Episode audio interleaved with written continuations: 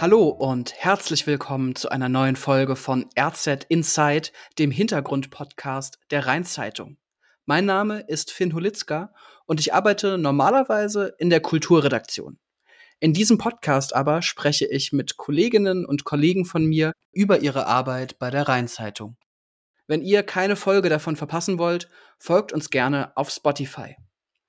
Mein heutiger Gast ist sowas wie die Frau für die ganz besonderen Themen. Man könnte sie bezeichnen als Expertin für schlechte Nachrichten. Sie selbst sieht sich äh, lieber als Expertin für Empathie. Sie hat zum Beispiel schon lange vor Jan Böhmermann einen echten Vera-Fake aufgedeckt. Und auch bei dem schlimmen Verbrechen in Ida Oberstein, dem Tankstellenmord 2021, da war sie als Reporterin im Einsatz. Vera Müller, schön, dass du da bist. Hallo Finn, grüß dich. Und es geht auch sofort los nach nur einem Spot unseres Partners. Dieser Podcast wird unterstützt von Simona AG. Seit mehr als 160 Jahren engagieren wir uns am Standort Kirn für die Region und ihre Menschen, nach dem Motto A Company Like a Friend. Über 1500 Mitarbeitende weltweit und allein 600 am Standort Kirn formen ein zukunftsorientiertes Unternehmen auf Wachstumskurs. Kommen auch Sie in unser Team. Vera, du bist Redakteurin bei der Nahe Zeitung. Das ist ja die Lokalausgabe der Rheinzeitung im Kreis Birkenfeld. Und äh, da hast du eine sehr wichtige Aufgabe. Die ist aber normalerweise lokal recht begrenzt. Eine Sache möchte ich aber gerne schon mal vorab mit dir klären. Mir ist nämlich zu Ohren gekommen, ein Text von dir, der hat das sogar mal in ein Schulbuch geschafft. Wie kam es denn dazu? Kannst du mal anteasern? Ja, ich denke mal, äh, er steht immer noch in dem Schulbuch drin. Es ist noch gar nicht so lange her und es ist kein Mathebuch, das kann ich verraten. Ich habe 2011 einen Text geschrieben über eine junge Frau, die Sarah aus unserer Region hier.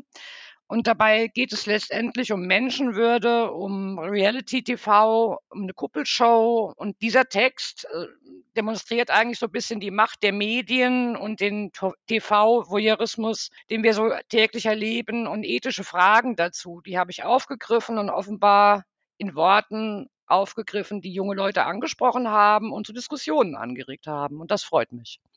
Ja, und man merkt daran schon, du bist eine Lokaljournalistin, aber eine Lokaljournalistin, deren Einfluss manchmal weit über das Lokale hinausgeht. Äh, da wollen wir später noch genauer drüber reden. Bevor wir heute zu unserem großen Interview-Blog kommen, gibt es ja bei RZ Inside, also bei diesem Podcast, immer so eine kleine Kategorie äh, zum Warmmachen. Inzwischen bin ich geneigt zu sagen, eine gefürchtete Kategorie, aber sie tut natürlich gar nicht weh es ist das Schlagzeilen-Quiz, bei dem es darum geht, Schlagzeilen aus den letzten 20 Jahren RZ-Geschichte einem Datum zuzuordnen. Und wir haben schon festgestellt in den vergangenen Folgen, das ist höllisch schwer zum Teil. Wärst du, liebe Vera, trotzdem bereit, es einfach mal zu versuchen? Aber gern doch. Sehr schön. Die Regeln sind äh, eigentlich ganz einfach. Ich lese dir jeweils drei Schlagzeilen vor vom selben Tag von der RZ-Titelseite.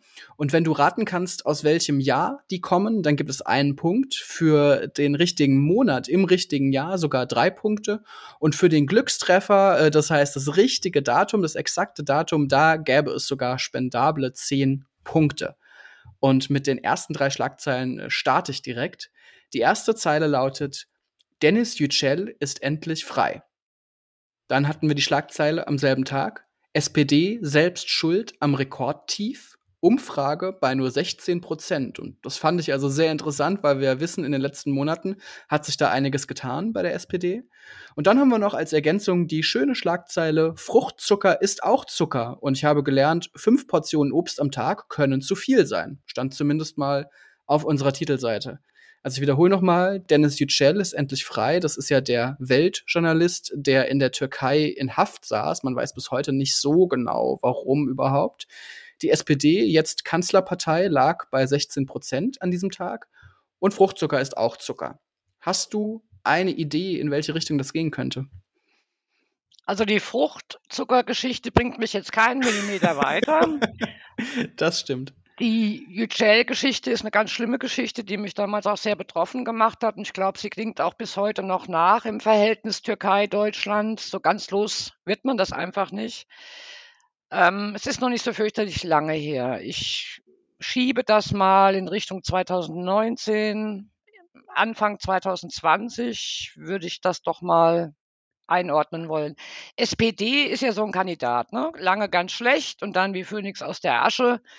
Äh, da kann ich mit den 16 Prozent gerade auch nicht so viel anfangen, aber es ist noch nicht ewig her, vielleicht zwei Jahre. Ja, also du bist auf einem ziemlich guten Weg. Auch so, was du gesagt hast, irgendwie Anfang eines Jahres, das ist auch richtig und lange her ist es auch noch nicht. Wir sehen aber bei diesem Quiz, da liegen äh, Triumph und knapp vorbeischrammen, die liegen eben nah beieinander. Es war der Jahresanfang 2018, der 17. Februar 2018, wo wir diese Schlagzeilen hatten. Äh, aber ich oh. sag mal, das war doch äh, ein richtig gutes Gefühl, was du da schon hattest, ein gutes Gespür. Und äh, deswegen mache ich einfach mal mit einem zweiten Paket weiter, was schwerer ist. Habe ich mir überlegt, einfach weil ja, das super. erste schon schwer war. Das zweite wird einfach noch schwerer. Aber äh, es kommt eine Schlagzeile vor, die sich auf Reality TV bezieht. Und das haben wir eingangs schon gehört. Da bist du so ein bisschen eine Fachfrau für. Deswegen habe ich gedacht, wenn das eine ahnen könnte, dann vielleicht Vera Müller. Wir probieren es einfach mal. Äh, erstmal steige ich ein mit der Schlagzeile Putzhilfengesetz weggefegt. Fand ich einfach mal ganz nett als Wortspiel auf der Titelseite.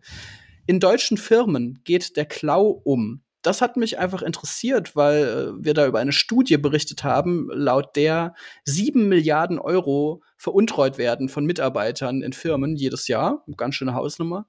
Und jetzt kommt es äh, zu der besagten Reality-TV-Schlagzeile Ekelshow, es kommt noch übler. Und äh, ich gebe als Kontext dazu, da wurde berichtet über das Ende der ersten Staffel von Ich bin ein Star, holt mich hier raus, also dem sogenannten Dschungelcamp. Wann könnte das gewesen sein? Also tatsächlich ist die einzige Fährte des Dschungelcamp tatsächlich auch so was richtig Ekelhaftes, ähm, was auch meine Schmerzgrenzen weit überstrapaziert. Ich kann mich aber noch ganz gut erinnern, der erste Dschungelkönig war nämlich, äh, ja, Anita, ne? Jo äh, Costa Cordalis. Costa Cordalis, ja. Ich glaube, sein Sohn ist doch sogar jetzt mit dabei. Kann das sein? In der Tat, das liegt wohl in den Genen, keine ja. Ahnung. Ähm, es ist schon lange her und das ist immer im Winter, das weiß ich wohl auch. Ja, damit wird das äh, Trash-TV-Jahr so ein bisschen eröffnet. Dschungelcamp kommt immer Anfang des Jahres. Ich sage jetzt einfach mal Februar 2005. Ah, auch da hast du wieder so viel Richtiges gesagt, dass ich äh, eigentlich geneigt bin, äh, dir den Punkt trotzdem zu geben. Aber jetzt mal ganz fair bleiben wir. Äh, Januar 2004, das wäre exakt richtig gewesen. Für alle, die es ganz genau wissen wollen, der 20. Januar 2004, da haben wir das äh, Ende des Dschungelcamps verkündet, zumindest der ersten Staffel. Ähm, aber man sieht, es ist ein Quiz, was einerseits äh, satanisch schwer ist und trotzdem immer ganz interessant, sich mal ein bisschen zurückzuerinnern und so eine kleine Zeitreise zu machen, finde ich. Ich freue mich auf jeden Fall, dass du äh, auch gesagt hast, jo, mache ich mit, selbst wenn es hier natürlich nur die goldene Ananas zu gewinnen gibt. Ja, ist ja kein Ding. Als Lokalredakteurin äh, muss man auch ein bisschen Humor haben. Das gehört dazu. Ja, das ist sehr schön. Ähm, das Lokale, das spielt in diesem Podcast bei RZ Inside immer eine große Rolle. Humor mag ich persönlich auch gerne, aber unsere Themen sind äh, teilweise dann doch eher die harten Themen. In der letzten Folge mit Uli Adams, äh, die könnt ihr auch immer noch nachhören auf Spotify, da habe ich über die Flutkatastrophe geredet. Auch unser heutiges Thema ist kein spaßiges, so viel sei gesagt. Es ist aber ein Thema, was sehr viele Menschen bewegt hat. Äh, ich versuche es mal äh, einzuleiten mit den Ereignissen. Das war der 18. September 2021 gegen 8 Uhr abends in einer Aral-Tankstelle in Ida Oberstein. Ein Kunde will dort ein Sixpack Bier kaufen und der junge Kassierer, Alex W. war sein Name, fordert diesen Mann pflichtgemäß dazu auf, er möge bitte seine Maske tragen. Dem passt das überhaupt nicht. Er geht und wenig später kommt er zurück und äh, es passiert tatsächlich das Verbrechen. Er schießt Alex in den Kopf. Als äh, Tatmotiv hat er später mal genannt Frust über die Corona-Pandemie. Und dieses ganze Verbrechen hat äh, die Region, aber eigentlich auch die ganze Republik ähm, ja schockiert. Es war in Ida Oberstein und Vera, das ist genau dein Revier als Reporterin. Kannst du dich noch an diesen Abend erinnern und vor allem, wie du davon gehört hast und was du dann gemacht hast? Also, wie ging es los für dich? Ja, es war ein Samstagabend, an dem ich eigentlich keinen Dienst gehabt hätte. Ich habe aber ganz schnell auf Facebook mitbekommen, da herrscht eine gewisse Unruhe. Ähm, die Tankstelle liegt fünf Minuten von meiner Wohnung entfernt und äh, mich haben Menschen angeschrieben, mit denen ich ganz gut vernetzt bin. Und die haben gefragt, Mensch, Vera, weißt du, was da los ist? Da ist abgesperrt, es ist Blaulicht, die Polizei ist unterwegs, man kann die Hauptstraße nicht durchfahren. Ähm, kannst du nicht mal irgendwie versuchen, was rauszukriegen? Und erst dachte ich, na ja, es könnte ein schwerer Verkehrsunfall sein. Aber irgendwie hat mich das auch nicht so richtig losgelassen. Und nach und nach haben sich eigentlich immer mehr Menschen auch über WhatsApp und Facebook Messenger gemeldet, ähm, die mich dann in Kenntnis gesetzt haben, wäre da ist was Schlimmes passiert. Ähm, rückblickend habe ich übrigens erfahren, dass die Mutter des getöteten jungen Mannes ähm, die Nachricht vom Tod ihres Sohnes auch über WhatsApp erhalten hatte, bevor die Polizei sie davon in Kenntnis gesetzt hat. Ähm, es war also ein munteres WhatsAppen, in diesem Fall natürlich ein ganz Trauriges und Dramatisches. Ich hatte dann ja quasi Kontakt zu jemandem, dem ich auch so ein bisschen vertraue und den ich schon lange kenne, der mir dann äh, erzählt hat, er sei über sieben Ecken mit dem Opfer verwandt. Der konnte mir auch ein Stück weit erzählen, was dort passiert ist. Und da hatte ich schon mal eine grobe Ahnung, war ja, dass da ist eine ganz schlimme, große Geschichte, die überregionale Schlagzeilen produzieren wird, die Ido Oberstein in ein Licht rückt das wir so sicherlich nicht verdient haben.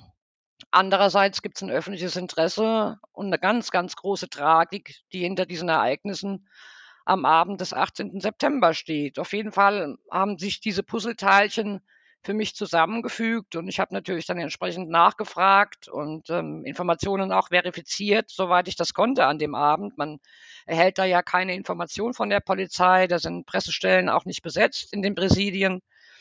Ähm, ein Stück weit muss man da sich auch auf seinen Instinkt dann verlassen können, auf vertrauenswürdige Quellen und auf eine richtig gute Vernetzung, die man sich über Jahre, äh, in meinem Fall über Jahrzehnte auch erarbeitet hat, gemeinsam mit dem Team der Nahe Zeitung vor Ort.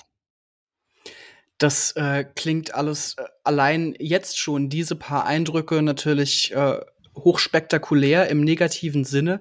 Du hast das jetzt einigermaßen abgeklärt beschrieben. Äh, ich kann mir aber auch gut vorstellen, du sagst, du lebst dort, du lebst auch gar nicht weit von diesem damaligen Tatort entfernt. Das ging auch emotional ganz schön ab bei dir, oder?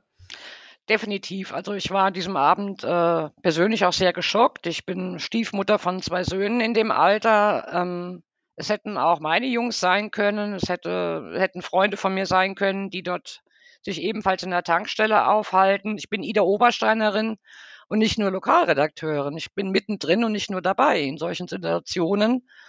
Und finde, du kannst mir glauben, bei diesen ersten Nachrichten und auch beim Nachrichten weitergeben an Kollegen und beim Schreiben in den folgenden Tagen sind auch ab und zu mal Tränen geflossen, weil das lässt einen nicht kalt.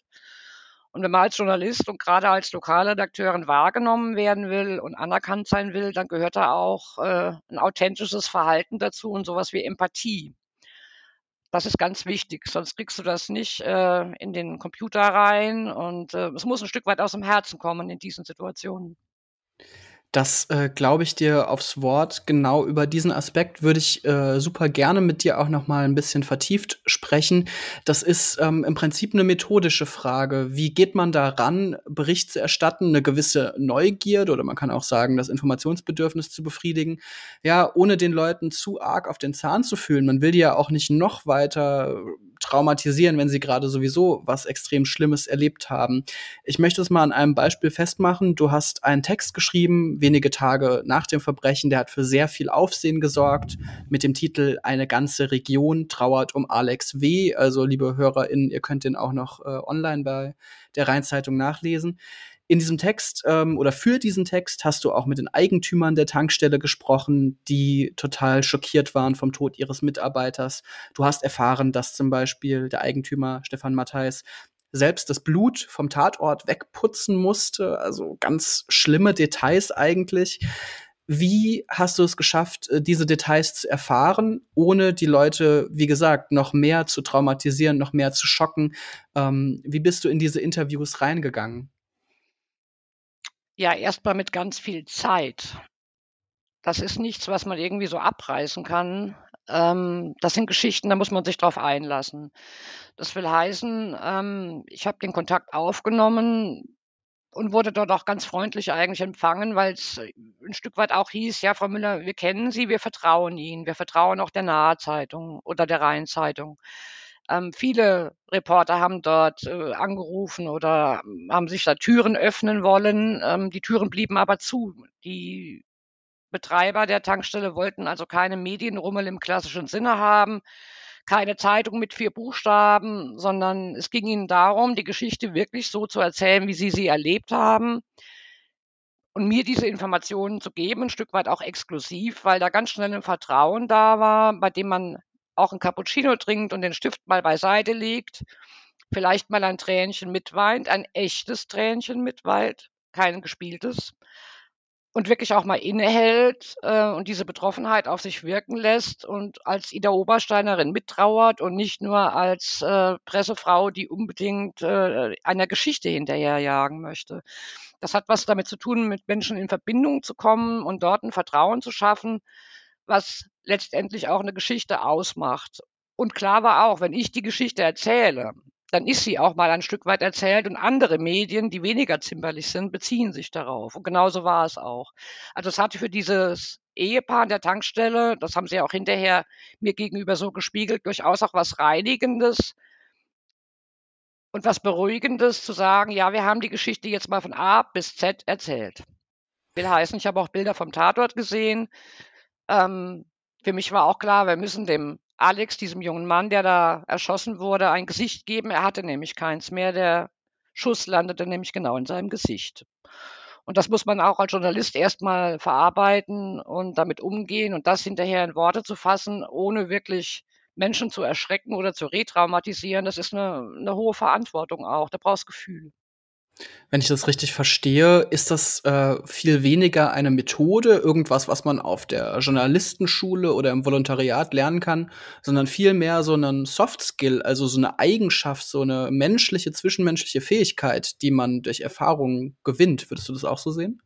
Ich würde das schon so sehen. Also ich habe in meiner Zeit jetzt bei der Nahe Zeitung, das sind ja auch schon 35 Jahre, ähm, mit Opfern von sexuellem Missbrauch Interviews geführt, die mir ihre Geschichten erzählt haben. Ich war auf der Weihnachtsfeier der anonymen Alkoholiker etc. Das sind so Geschichten, ähm, ja, wenn man es schafft, Menschen zum Sprechen zu bringen, wenn man authentisch wirkt und wirklich ein nicht geheucheltes Interesse, sondern ein echtes, mit Menschenliebe gepaart zu spiegeln, dann öffnen sich Türen und dann ist ein Gespräch auch möglich, was letztendlich deren Anliegen, was ja oft keine Lobby hat, gut nach außen hin transportieren lässt.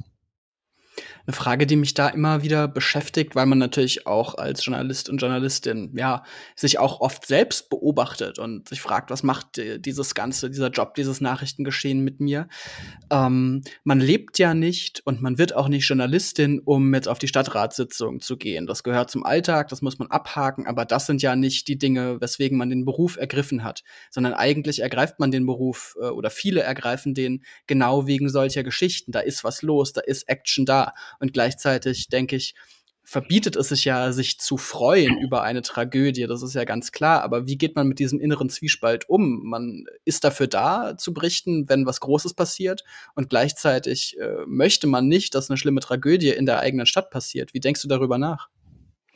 Also ich muss dich da auch ein bisschen korrigieren. Ähm, ich bin sehr wohl Lokalredakteurin geworden, weil ich genau über diese Stadtratssitzungen auch schreiben möchte und genau auch über die Kleintierzüchter etc. Das gehört einfach dazu. Und da gibt es oft ganz spannende Dinge zu entdecken. Auch da gilt, wenn du mit den Menschen und Hintergründen in Kontakt kommst, dann hast du was zu erzählen als Lokalredakteur. Das ist einfach so. Es ist ganz oft auch so, dass die Geschichten mich finden.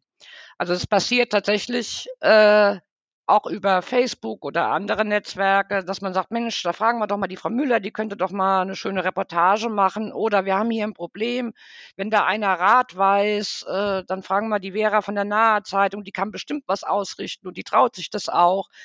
Also schon auch so ein bisschen, ja, klein wenig Dr. Sommer und Ansprechpartner für schwierige Fälle, für Menschen, die den Mut vielleicht nicht haben, Dinge in Worte zu fassen ähm, die einfach auch mal ein Sprachrohr brauchen.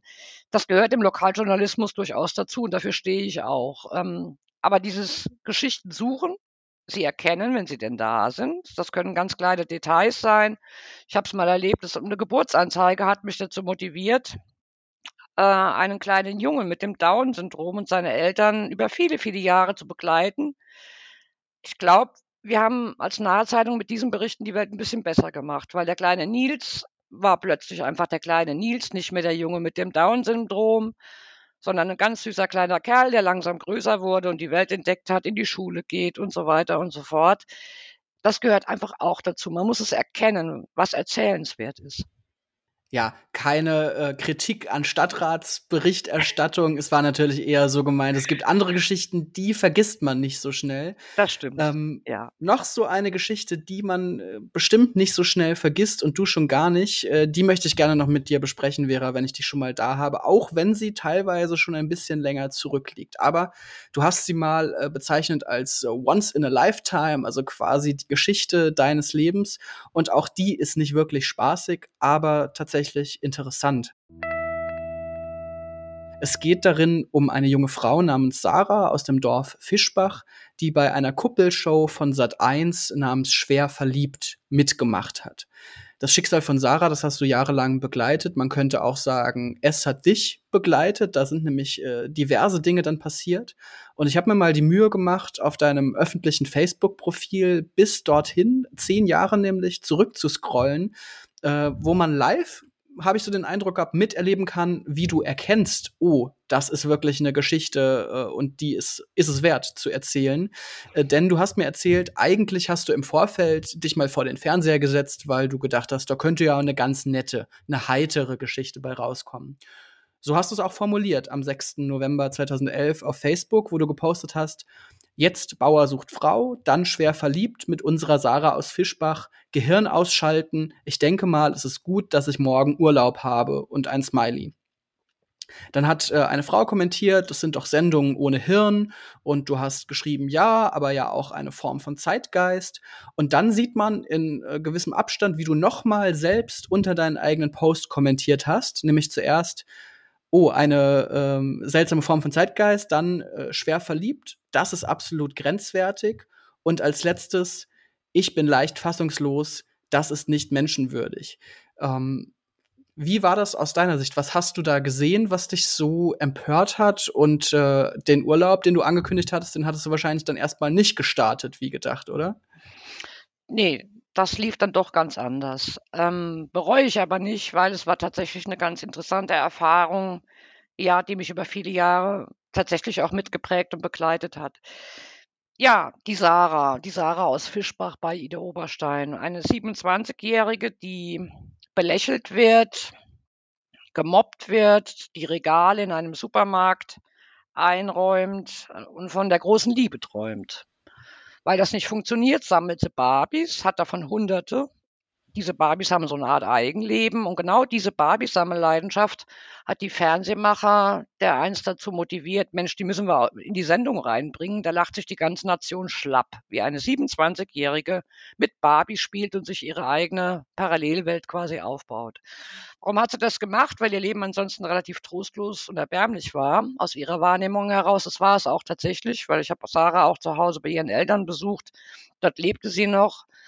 Ähm, in der Tat war das so, dass ich vor dem Fernseher saß und war fassungslos, wie man einen Menschen so erbärmlich, widerlich vorführen kann, blamieren kann.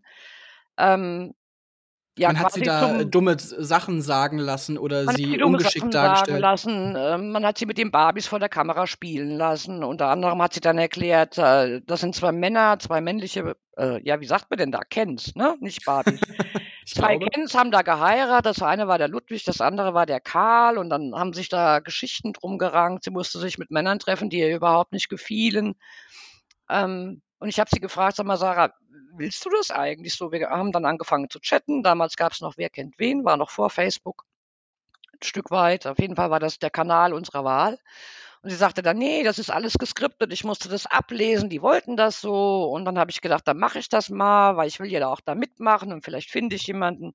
Und das war eigentlich der Beginn einer ganz äh, dramatischen Geschichte, ähm, die auch dazu geführt hat, dass man sich in ihrem Heimatort, in dem kleinen Dorf, äh, in der Kneipe getroffen hat, Bierchen getrunken und hat quasi Public Viewing-artig, wie bei Fußballweltmeisterschaften, Sarah im Fernsehen zugeschaut, wie sie sich hoffnungslos entblöden muss, muss man ja sagen, in diesem Fall, weil es so vorgesehen war vom Drehbuch. Mhm. Und das war Anlass für uns als Zeitung und da muss man ausdrücklich das gesamte Team nehmen der Rheinzeitung, weil da viele am Werk waren, die geholfen haben, ähm, diese Machenschaften ein Stück weit auszurecherchieren und darzulegen, wie solche Knebelverträge aussehen, wie diese Skripten eigentlich funktioniert, was das heißt. Das hat bundesweit für eine ganze Menge Wirbel gesorgt, weil es war noch sehr früh im Jahr 2011. Vor uns hatte das in dieser Form noch niemand gemacht. Ja, also wenig später oder einige Jahre später, so muss man sagen, ja. gab es von Jan Böhmermann diesen Vera-Fake. Da hat er einen Kandidat eingeschleust bei einer Sendung von Vera in Wien bei Schwiegertochter gesucht. Aber eigentlich hast du, beziehungsweise du und ein Team von der Rheinzeitung schon Jahre vorher einen richtigen Medienskandal damit ausgelöst, auch mal publik zu machen. Diese Sendungen, die tun immer so dokumentarisch, sind aber eigentlich gefaked. Das ist für sich genommen natürlich schon eine Riesenstory. Was mich aber fast sprachlos zurücklässt, ist, damit war die ganze Geschichte für dich noch längst nicht vorbei. Es ging nämlich nach Jahren dann immer noch weiter. Ja, es ging insofern weiter, dass die schwer verliebt Staffeln, so hieß die Sendung, äh, natürlich immer wieder brav wiederholt wurden. Also ging dieser ganze Rummel jeweils Jahr für Jahr äh, von vorne los. Das war das eine. Das andere war, dass Sarah quasi über ihren C-Promi-Status, das muss man ja rückblickend so betrachten, einen viel älteren Mann kennenlernte, der äh, quasi Interesse spiegelte. Sie war natürlich ganz begeistert und beglückt. Mag da doch noch der, der Prinz kommen? Nee, es war kein Prinz, es war vielmehr ein Reichsbürger mit einem ganz kruden Gedankengut, äh, der zu Jähzauern neigte, der öfters auch mal äh, psychiatrisch behandelt wurde und sich auch gar nicht therapieren lassen wollte. Ähm, jemand, der ihr nicht gut tat. Unser Kontakt war dann sehr sporadisch, nur ich habe dann ab und zu mal bei ihr angerufen. Da ging dieser Mann ans Telefon und sagte dann, nee, die Sarah ist im Frauenhaus und ach, lass doch diese, diese Sarah in Ruhe, ich bin viel wichtiger und sie müssten über mich schreiben, ich bin ein Reichsbürger, etc. Natürlich haben wir darüber nie geschrieben, aber mich hat dann ganz schlechtes Gefühl beschlichen. Da konnte ich meiner Intuition schon trauen, weil mir war klar, Sarah ist nicht in guten Händen.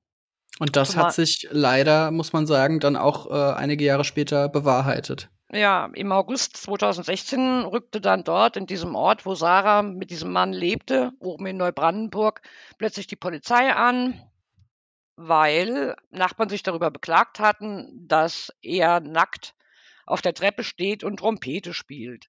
Das allein wäre ja schon nicht so lustig gewesen. Viel, viel schlimmer war aber das, was die Polizeibeamten dort vorfanden.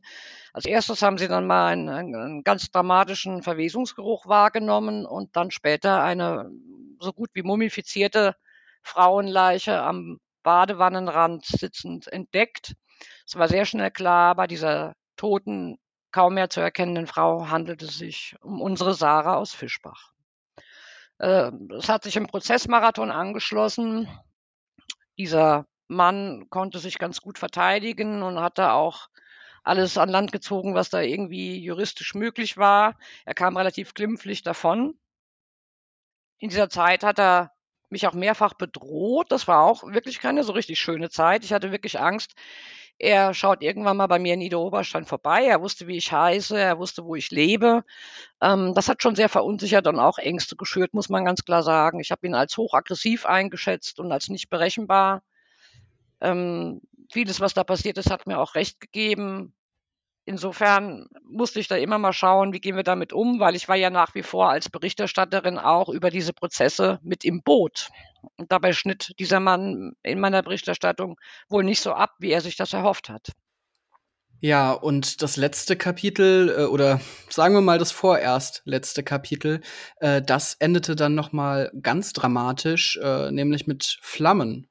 Ja, ich habe irgendwann eine Nachricht erhalten, dass ähm, ein Wohnhaus quasi in die Luft geflogen sei durch eine Verpuffung eines Campingkochers. Und es hat sich dann rausgestellt, dieser Mann, der wohl Sarah auf dem Gewissen hat, hat sich selbst in die Luft gesprengt, ja, und kam bei dieser ganzen Geschichte ums Leben. Und ähm, das war natürlich so eine so ein Finale, ähm, das muss man auch erst mal auf die Platte bringen, ne? Nach so einer Geschichte, die einen so viele Jahre begleitet hat, von 2011 dann letztendlich bis 2020 im Herbst mit einer solchen äh, mit einem solchen Ende, das zu schreiben, war auch nicht so wirklich ganz einfach, zumal an Zynismus eigentlich nicht zu übertreffen. Ähm, dieser Mann befand sich in einer neuen Beziehung nach Sarah. Und es ist nicht zu glauben, aber auch diese junge Frau stammte aus Ida Oberstein. Ich dachte schon, es wird eine ewige Wiederholung dieser Geschichte geben. Es wird nie ein Ende haben. Es hatte eins, ein trauriges Ende, definitiv. Ja, und vorher war es also jahrelang eine regelrechte Langzeitstory, auch eine Langzeitrecherche von dir mit äh, vielen investigativen Elementen auch. Darüber würde ich noch kurz äh, vor dem Ende mit dir sprechen. Das investigative Arbeiten im Lokaljournalismus ähm, ist normalerweise nicht das, was man mit Lokaljournalismus assoziiert, spielt aber trotzdem eine wichtige Rolle. Hast du das Gefühl, dass das in Zukunft noch zunehmen kann und muss? Und wenn ja, wie denn überhaupt? Denn andererseits sind wir ja auch in ganz bestimmten Zwängen gefangen, nicht nur bei der Rheinzeitung, überall im Lokaljournalismus, die es schwierig machen, investigativ zu arbeiten. Wie blickst du da auf die nächsten Jahre? Ich bin davon überzeugt, dass das Investigative einen ganz großen Teil unserer zukünftigen Arbeit ausmachen wird und auch ausmachen muss. Ich erlebe das schon ganz deutlich. Menschen brauchen Einordnung in der Welt von Fake News, von sozialen Netzwerken, die wenig sozial sind, etc. Ähm, auch in diesen, diesen Pandemiezeiten. Nie waren wir eigentlich als Lokaljournalisten gefragter als jetzt weil man uns ein Stück weit vertraut. Man kennt sich. Ich kann nicht einfach mal irgendwas in die Welt setzen. Ähm, ich treffe diese Menschen, nämlich meine Leser, gerne auch mal ähm, im Supermarkt oder im Fitnessstudio oder bei einem Konzert, sofern das denn Corona-bedingt alles nochmal so möglich ist, wie wir das wollen. Diese Authentizität, die spielt eine Riesenrolle. Und da sind wir dann auch ganz schnell beim Investigativen, dass man schauen muss, was müssen die Menschen wissen, die hier leben? Was wollen sie wissen oder was würden sie denn gerne wissen? diese Frage der Relevanz und Regionalität spielt eine ganz, ganz große Rolle in der Zukunft, denke ich. Und da braucht es einfach auch Inhalte, die wir mit unseren Skills hier vor Ort richtig gut liefern können. Ja, und über genau diese Skills spreche ich im Podcast RZ Insight mit äh, Redakteuren und Redakteurinnen von der Rheinzeitung. Wenn ihr keine Folge verpassen wollt, könnt ihr uns auf Spotify folgen. Und in dieser Folge hatte ich Vera Müller von der Nahe Zeitung zu Gast, die von mir, wie alle anderen Gäste auch, zum Abschluss noch eine Prognosefrage bekommt. Das heißt, eine Frage, liebe Vera, wo du mal in die Glaskugel schauen darfst.